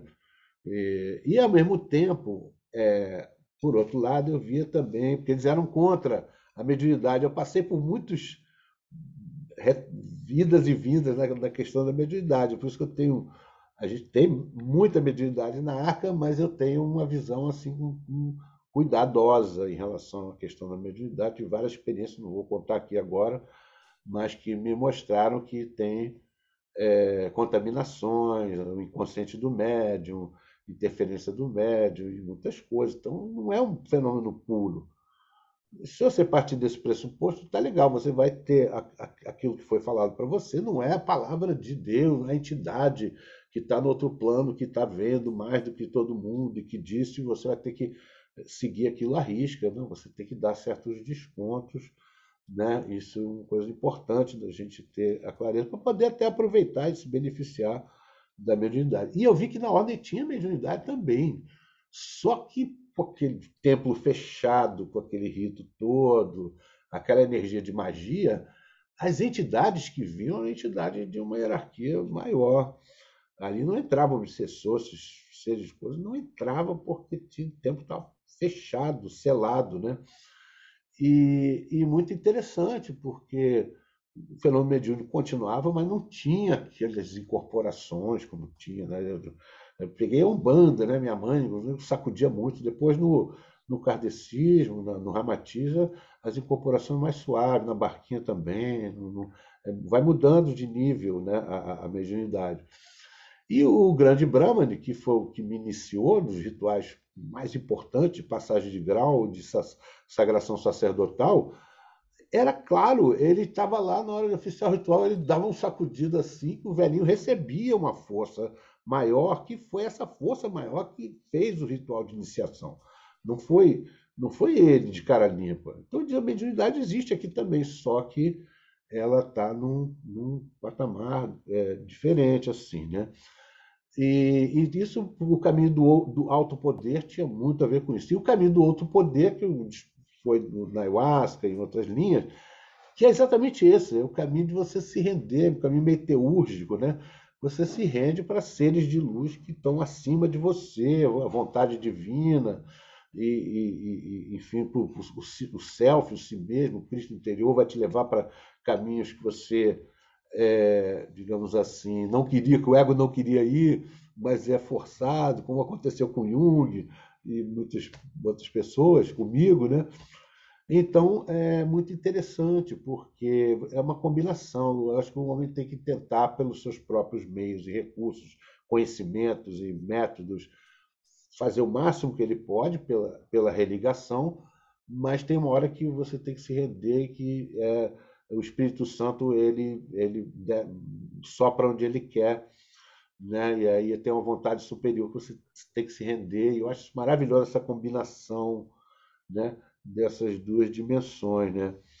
É, então, para mim, por exemplo, um foco muito interessante de pesquisa seria o uso dos conhecimentos, é o uso dos conhecimentos iniciáticos, eu usei muito, né? Dos conhecimentos iniciáticos de hoje, das iniciações que eu pude ter, foram poucas. Eu gostaria muito de ter percorrido a maçonaria, eu já estou com idade, 33 graus, vou levar. Eu, quando chegar lá perto, eu já estou morto. Aí tem um monte de livro de maçonaria. Os três primeiros graus da ordem eram os mesmos, né? aprendiz, companheiro e mestre. E estudei bastante isso, mas e vivenciei bastante isso. Mas eu gostaria, porque eu sei que na maçonaria, na Rosa Cruz, em níveis mais altos, tem mistérios e simbolismo que vão linkar com essas tradições ancestrais da atividade que eu tenho uma paixão muito grande. Ah, com certeza vão. e em 10 anos você faz esse percurso na maçonaria, no máximo. Se você é fizer. É, mas é 10 anos dedicado, né? Ele já Dedicados. tem dedicado a outra coisa. É maldição do Mayhem, cara, não dá para fazer tudo. Mas ah, você está falando umas coisas aqui que eu estou ligando nos graus avançados da maçonaria, que é, é muito do que você falou que tem essa, essa parte. Não, não explicitamente, mas tem também. E na ordem martinista também tem. A, pô, o próprio martinismo tem o Laciosa, né? a ideia de que alguns dos rituais vieram de cima para baixo, incorporados, tem toda uma, uma, uma, mítica em cima disso aí. Eu achei putz, sensacional a tua palestra, assim, tem, tem muito a ver mesmo. Eu acho que hoje vai ser o tipo de palestra que a galera vai querer assistir tipo, mais de uma vez, porque você fez várias conexões. Fala, Rodrigo. É, e para o praticante solitário, assim, como que ele monta um, é, um ritual, uma coisa legal para é, amplificar os efeitos do enteógeno? Você tem um, hum, recomendações? Olha, eu, tô, eu, assim, no geral, eu desaconselho praticantes solitários que estão começando, né? Porque a ayahuasca, depois que você tem uma, uma experiência boa, aí você pode fazer, assim, alguns trabalhos de busca da visão, né? Eu já fiz muitos de busca da visão, mas é, assim, na, em solitude e tal. O ideal é ter sempre alguém para que possa fazer uma limpeza, por exemplo, porque às vezes a gente pega uma carga no meio do trabalho, na arca nós temos essas ferramentas, não, não são todas as casas que tem, na barquinha tem também. Fazer uma limpeza, fazer um encaminhamento, baixa um obsessor, você fica passando mal porque teve uma, uma assim, entrou algum ser que, é que quer perturbar o seu trabalho. Mas aí, por exemplo, o que eu posso falar? Tem o, o, a, a, o, o círculo esotérico tem um, uma, uma, uma, invocação para você fechar o, o, o, círculo sagrado. Aí você tem várias escolas iniciáticas, tem na do mestre Samael, que eu conheci também um pouquinho, você tem uma, um, um, encantamentozinho pequeno de limpeza e o, e o, fechamento do círculo mágico em volta de você. É, tem alguns, alguns procedimentos que pode fazer e, sobretudo, quem você vai chamar, né? Quem você vai chamar, qual deidade, qual mestre que você vai se conectar, pedir que ele possa te orientar, te guiar. O propósito ali é muito importante, né? O propósito é o que salva. Eu acho que eu costumo dizer que não tem nenhuma armadura, patuar, amuleto, nada melhor do que um coração purificado, um coração benévolo, né? Está buscando aquilo com bons propósitos, buscando é, realmente beneficiar todos os seres viventes, que é o voto que a gente faz na arca, né? Você busca a iluminação para beneficiar todos os seres viventes, não é só para você ficar no nirvana, no êxtase, né? Mas para servir, né? É, então, se você tiver com a mente na posição adequada, é, aí você chama uma, é, figuras que protejam, que deem proteção, seu anjo da guarda, tem orações para o anjo da guarda, se você é, achar. E tem, tem, tem muito, eu gosto muito de trabalhar com a linha da pessoa. Né? Por isso eu falo muitas línguas. Somos, na Arca nós somos uma espécie de poliglotas espirituais, porque é muito interessante isso, muito rico, porque o cara, e na, na terapia vida passada também, aí o cara é budista, então vou falar a linguagem do budismo. A pessoa é cristã, vou falar a linguagem da pessoa cristã. É um bandista, o outro é, é iniciado. Cada um a gente pode falar adequadamente para aquela pessoa, né? E também trabalhar com as, as, as deidades, os seres de luz que estão ligados àquela tradição. Eu não tenho apego a nenhuma e tenho apego a todas, que eu sou amarradão em todas elas. E eu ia perguntar o que, que você é, não sei. Eu sou cristão, sou, sou budista, sou sufi, sei lá, xamã também de vez em quando, muitas coisas. Então você escolheu uma deidade. No, na Índia eles têm um nome muito interessante, como é que é o nome? É, é uma, a, a, deidade que é a que te toca mais e com aquela você se conecta. Eu, me lembro uma vez, eu estava lá no, no, no, no Pai de Santos Candomblé, jogando buzo para mim, que eu passei, antes de fundar a Arca, passei por uma emergência espiritual, foi a noite escura da alma, dois anos. Foi um período pô, muito brabo assim na minha vida, perdi minha conexão toda. Eu estava como o padrinho da barquinha, estava num alto nível de conexão, de repente, bum, foi tudo embora e sentindo mal. Quem olhava de fora parecia uma depressão. Só que eu entrei e saí sem terapia, sem remédio, sem nada. Foi um processo espiritual. Eu olhava no invisível vi um ser no trono com uma mão. Eu, aí o pastor, o, o, o pai de santo disse: Olha, sua estrela é muito boa, mas ela está virada ao contrário. Qualquer coisa que você fizer agora não vai dar, não vai dar certo. Foi confortador isso. E eu via mesmo, tinha o ser que tava, virou minha estrela para baixo e, pô, e aí ele foi desvirando aos pouquinhos e tal. Mas ele me disse uma coisa muito interessante também. Eu disse: olha, pô, na arca tem muitos mestres, seres de luz, eu amo todos eles, tenho um carinho enorme. mas tem o, aquele que foi o fundador, o que trouxe a missão para mim, que é a União de Fogo, é um ser que a gente depois é que eu fui descobrir a tradição que, que cultua Deva, né, o homem-leão na Índia, tem Upanishad, tem muitos textos aí para ele, né? E, e aí ele virou para mim e disse, olha, mas tem aquele que eu tenho uma ligação maior e com ele que eu tenho que me ligar mais, né? E realmente eu passei, já era super conectado, mas foquei muito naquela naquela nesse ser divino que foi que deu tudo, né? Abriu, deu instruções para como levar em momentos difíceis de desafio, como lidar, me trouxe faça isso, uma coisa completamente surpreendente que eu jamais teria pensado, que eu jamais teria feito, coisas ousadíssimas e deu tudo certo, graças a Deus. Então se conectar com algum ser de luz, algum ser divino que você sinta mais afinidade né? da tradição que você também se mais confortável, que toca melhor o seu coração. Mas o ideal é encontrar lugar. Será que não tem? Aí em Minas não tem nenhum não, lugar. Essa é, a que, essa é a outra questão para outras pessoas. Como encontrar um local? É, mas agora na pandemia que vai voltar tudo de novo, né? Já que São Paulo já está ameaçando parar, acho que nem é, passar essa, essa dica. Eu que o Felipe vai ter que voltar de novo. A gente está quase no, no, fim aqui, ainda tem um milhão de coisas para falar. Felipe, você já está convocado para vir aqui de novo. Eu só queria fazer, acho que a pergunta mais importante de hoje é onde é que a gente arruma teu livro? Oh, meu livro acho que é na Amazon, na Hotmart. Hotmart. Aqui, eu peguei uma cola aqui, que já teve na Amazon. Eu, eu quase não recebi nada do livro, mas eu considero o livro muito também. atual e totalmente revolucionário. Você não encontra nenhum só, livro. Só virtual ou impresso? Não, tem impresso também. Tem impresso também. Então depois eu pego contigo. Para quem estiver acompanhando a gente, o livro dele está, a descrição de onde comprar está na, na descrição do vídeo. Pô, Felipe, só tenho que te agradecer. Eu, vou fazer a gira e depois eu falo com você. Então, Rodrigo Lutar, que suas considerações? Como sempre, vou procurar os vai largar, amigos. Vai largar tudo e vai entrar para a ayahuasca agora. Como sempre. ai, ai.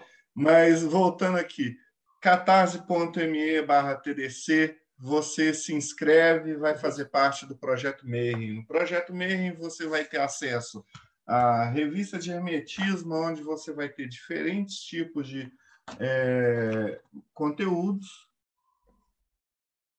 Inclusive, o Felipe está convidado. Não, olha, eu já paquerei muito. Vocês têm um monte de livro maravilhoso. Eu só preciso ganhar muito dinheiro porque eu quero comprar um monte de coisa. Eu vi, cara, suculenta o, a, o site de vocês.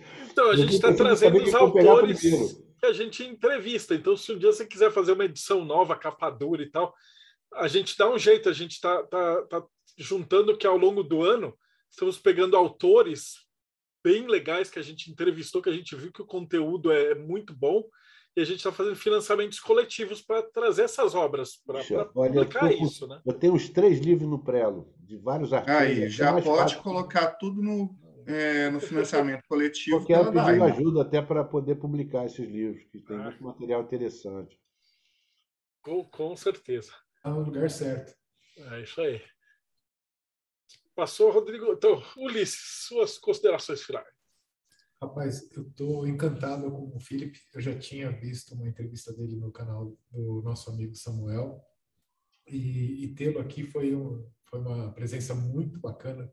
Quase todos os assuntos que você abordou aqui hoje são assuntos que eu tenho uma paixão enorme. Eu sou também adepto da ayahuasca desde 2000 é, sou da, do martinismo, gosto de gnosticismo, tivemos essa aula toda de, sobre o Egito, e eu fiquei reparando a quantidade de assuntos que o Felipe ele abordou aqui. Nós falamos de Umbanda, falamos de, de, de uma lista, de uma lista de hinduísmo, de uma série de coisas, então mostra a, o, o arcabouço de conhecimento que o nosso convidado apresentou. Então, sou muito grato aí, Felipe, pela, por essa aula que você deu. Inclusive, eu cheguei a parar em alguns momentos para anotar a coisa que você estava falando. Muita coisa bacana aí. Obrigadão. Acho não, querido. Robson Belli, suas considerações finais. Foi realmente uma aula magna, foi assim sensacional. Eu não anotei por um único motivo. Eu vou assistir. Tá, gra tá, gra tá, gravado. Eu, eu parei de fazer anotação porque eu prefiro prestar atenção aqui. Depois eu é, eu, eu tenho que assistir de novo, é, cara. Só um detalhe. Eu escrevi um capítulo no meu livro. Desculpa aí, Robson, só te interromper. Escrevi um capítulo no meu livro, porque eu, coisas que ele falou, eu vou ter que reescrever parte lá, porque deu um insight aqui tão grande que eu falei, putz, vou ter que reescrever aquele negócio que veio coisas novas. Né? A hora que ele falou da Maat, né? Eu só lembrei da palestra da Kundalini. Aí você começa a conectar as coisas. Foi maravilhosa a tua aula, Felipe. Com certeza. E quem quiser conhecer também um pouquinho mais do nosso trabalho, em enoquiano.com.br, você vai ter contato aí conosco, que somos os Cacodaimons, e, e com os anjos enoquianos também, que são já seres mais elevados de luz que nos ajudam aí a tentar alcançar uma iluminaçãozinha um pouquinho melhor. Ô, Felipe, onde que a gente te encontra? Como é que a gente fala com você? Olha, eu tenho Facebook, eu gosto mais do Facebook, Instagram, cara, me fizeram Instagram para mim, eu sou muito ruim com máquinas, né? Eu me acostumei com Facebook, ali eu boto, eu uso o Facebook como um jornal que eu gostaria de ter tido educativo, como trazer boas notícias, descobertas científicas, ensinamentos espirituais, coisas assim. E, e tem, tem o meu WhatsApp e, e, e tem o site da, da, da qual é o nome Ela está botando aqui o site. E tem a Arca da Montanha também, que eu fundei, que eu, que eu coordeno. A Casa de Ayahuasca, que não tem mestre, não tem guru, não tem padrinho, né? É uma casa que é, todo, temos muitos mestres, pessoas iniciadas em diferentes tradições, que estudamos uns com os outros, ensinamos uns para os outros.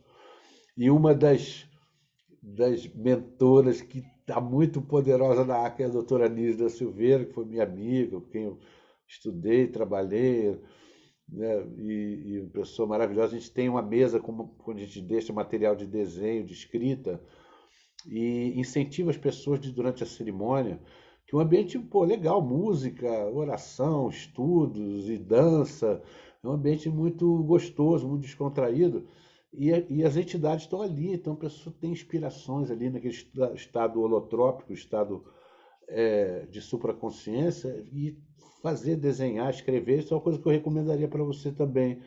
Os trabalhos de ayahuasca, escrever, desenhar, registrar. Eu sei que às vezes não dá vontade na hora, porque está pegadão, né? Melhor escutar uma música e tal.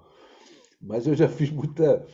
Meus tempos lá de juventude, eu fui fazer viagem de ácido no meu quarto totalmente diferente. Tem cadernos, mais cadernos escritos, escutando Moody Blues, Pink Floyd, Santana, e Gênios da Pintura, lendo Emma Hesse. Eu já tinha essa coisa de pesquisa e foi bom né, para conhecer também os psicoativos sintéticos, que poder dar alguma, alguma opinião. Mas as plantas são únicas, realmente. Para quem conhece as plantas, é, é tipo alimentação orgânica e você comer uma coisa enlatada é totalmente diferente.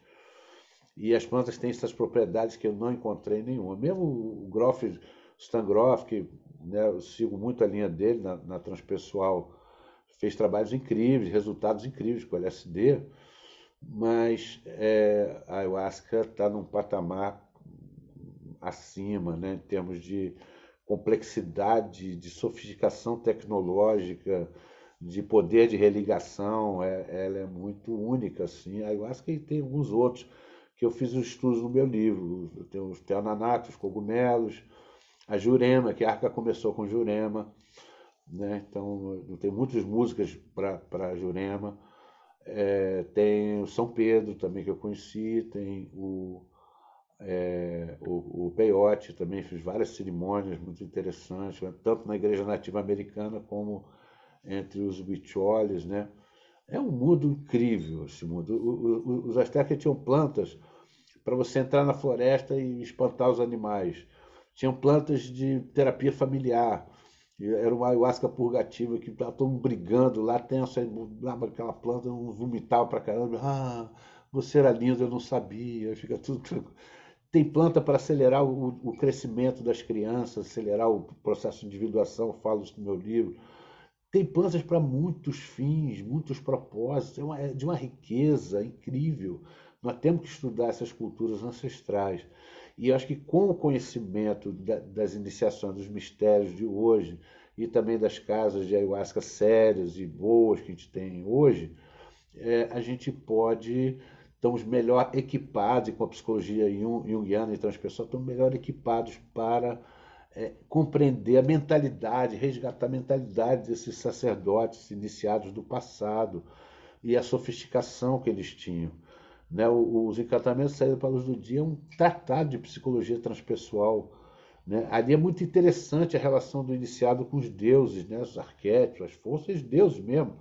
Eu não vou reduzir Deus a arquétipo e, e ali ele, ora ele se humilda, ora ele é, ordena. É, é, uma coisa muito interessante. Eu tinha um, um encantamento para ler. Você me permite ler no final? Fique à vontade. A proteção mágica paira sobre minha alma.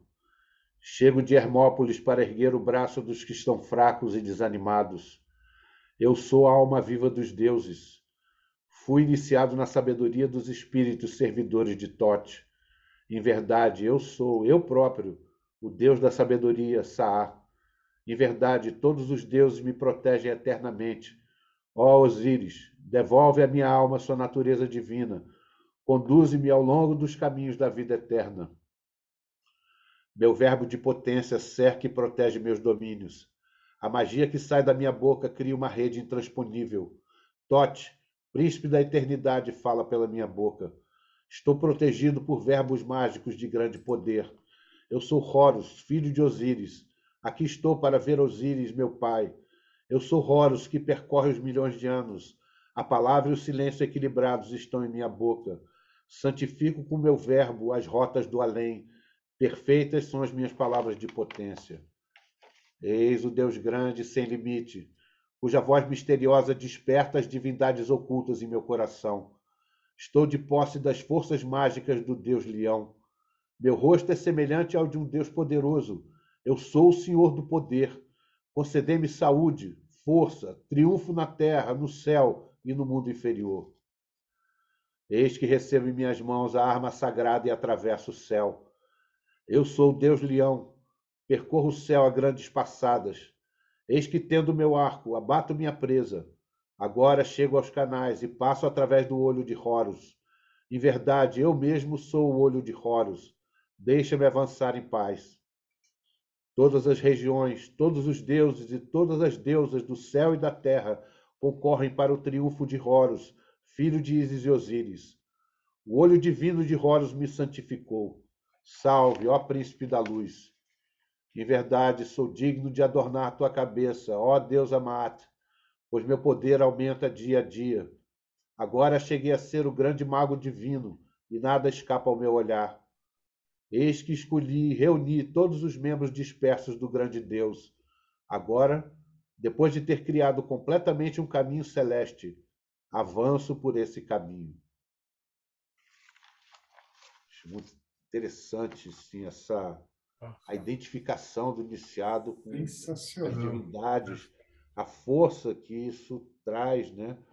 Eu fico imaginando né, isso em egípcio, lá na língua original, como é que devia ser naqueles cenários, né, assim, do Egito Antigo. Fechou com chave de ouro, não tem mais nada para falar. Ô, Filipão, Obrigado de coração, cara. E você vai voltar sempre, você sabe que você já é da casa. E fechou Pô, admiro muito o trabalho de vocês, cara. Pô, fantástico esse trabalho que estão fazendo. Eu conheci o Aloysio aqui com você. Foi por acaso eu estava lá, que eu sou ruim de internet, estava lá clicando, pum, dei de cara com uma palestra do Aloysio. Cheguei, cara, se tinha aquela energia iniciática. A gente está publicando um livro dele, agora Saudade. esse mês entra os Pô, livros dos filósofos. alimentar disso, para trazer para a Arca mais. Fantástico. Eu me despedi aqui, né? Você que acompanhou a gente até agora, então não esquece, dá like, segue, dá o sininho, segue o canal E a gente se vê aí no próximo Bate-Papo Mayhem.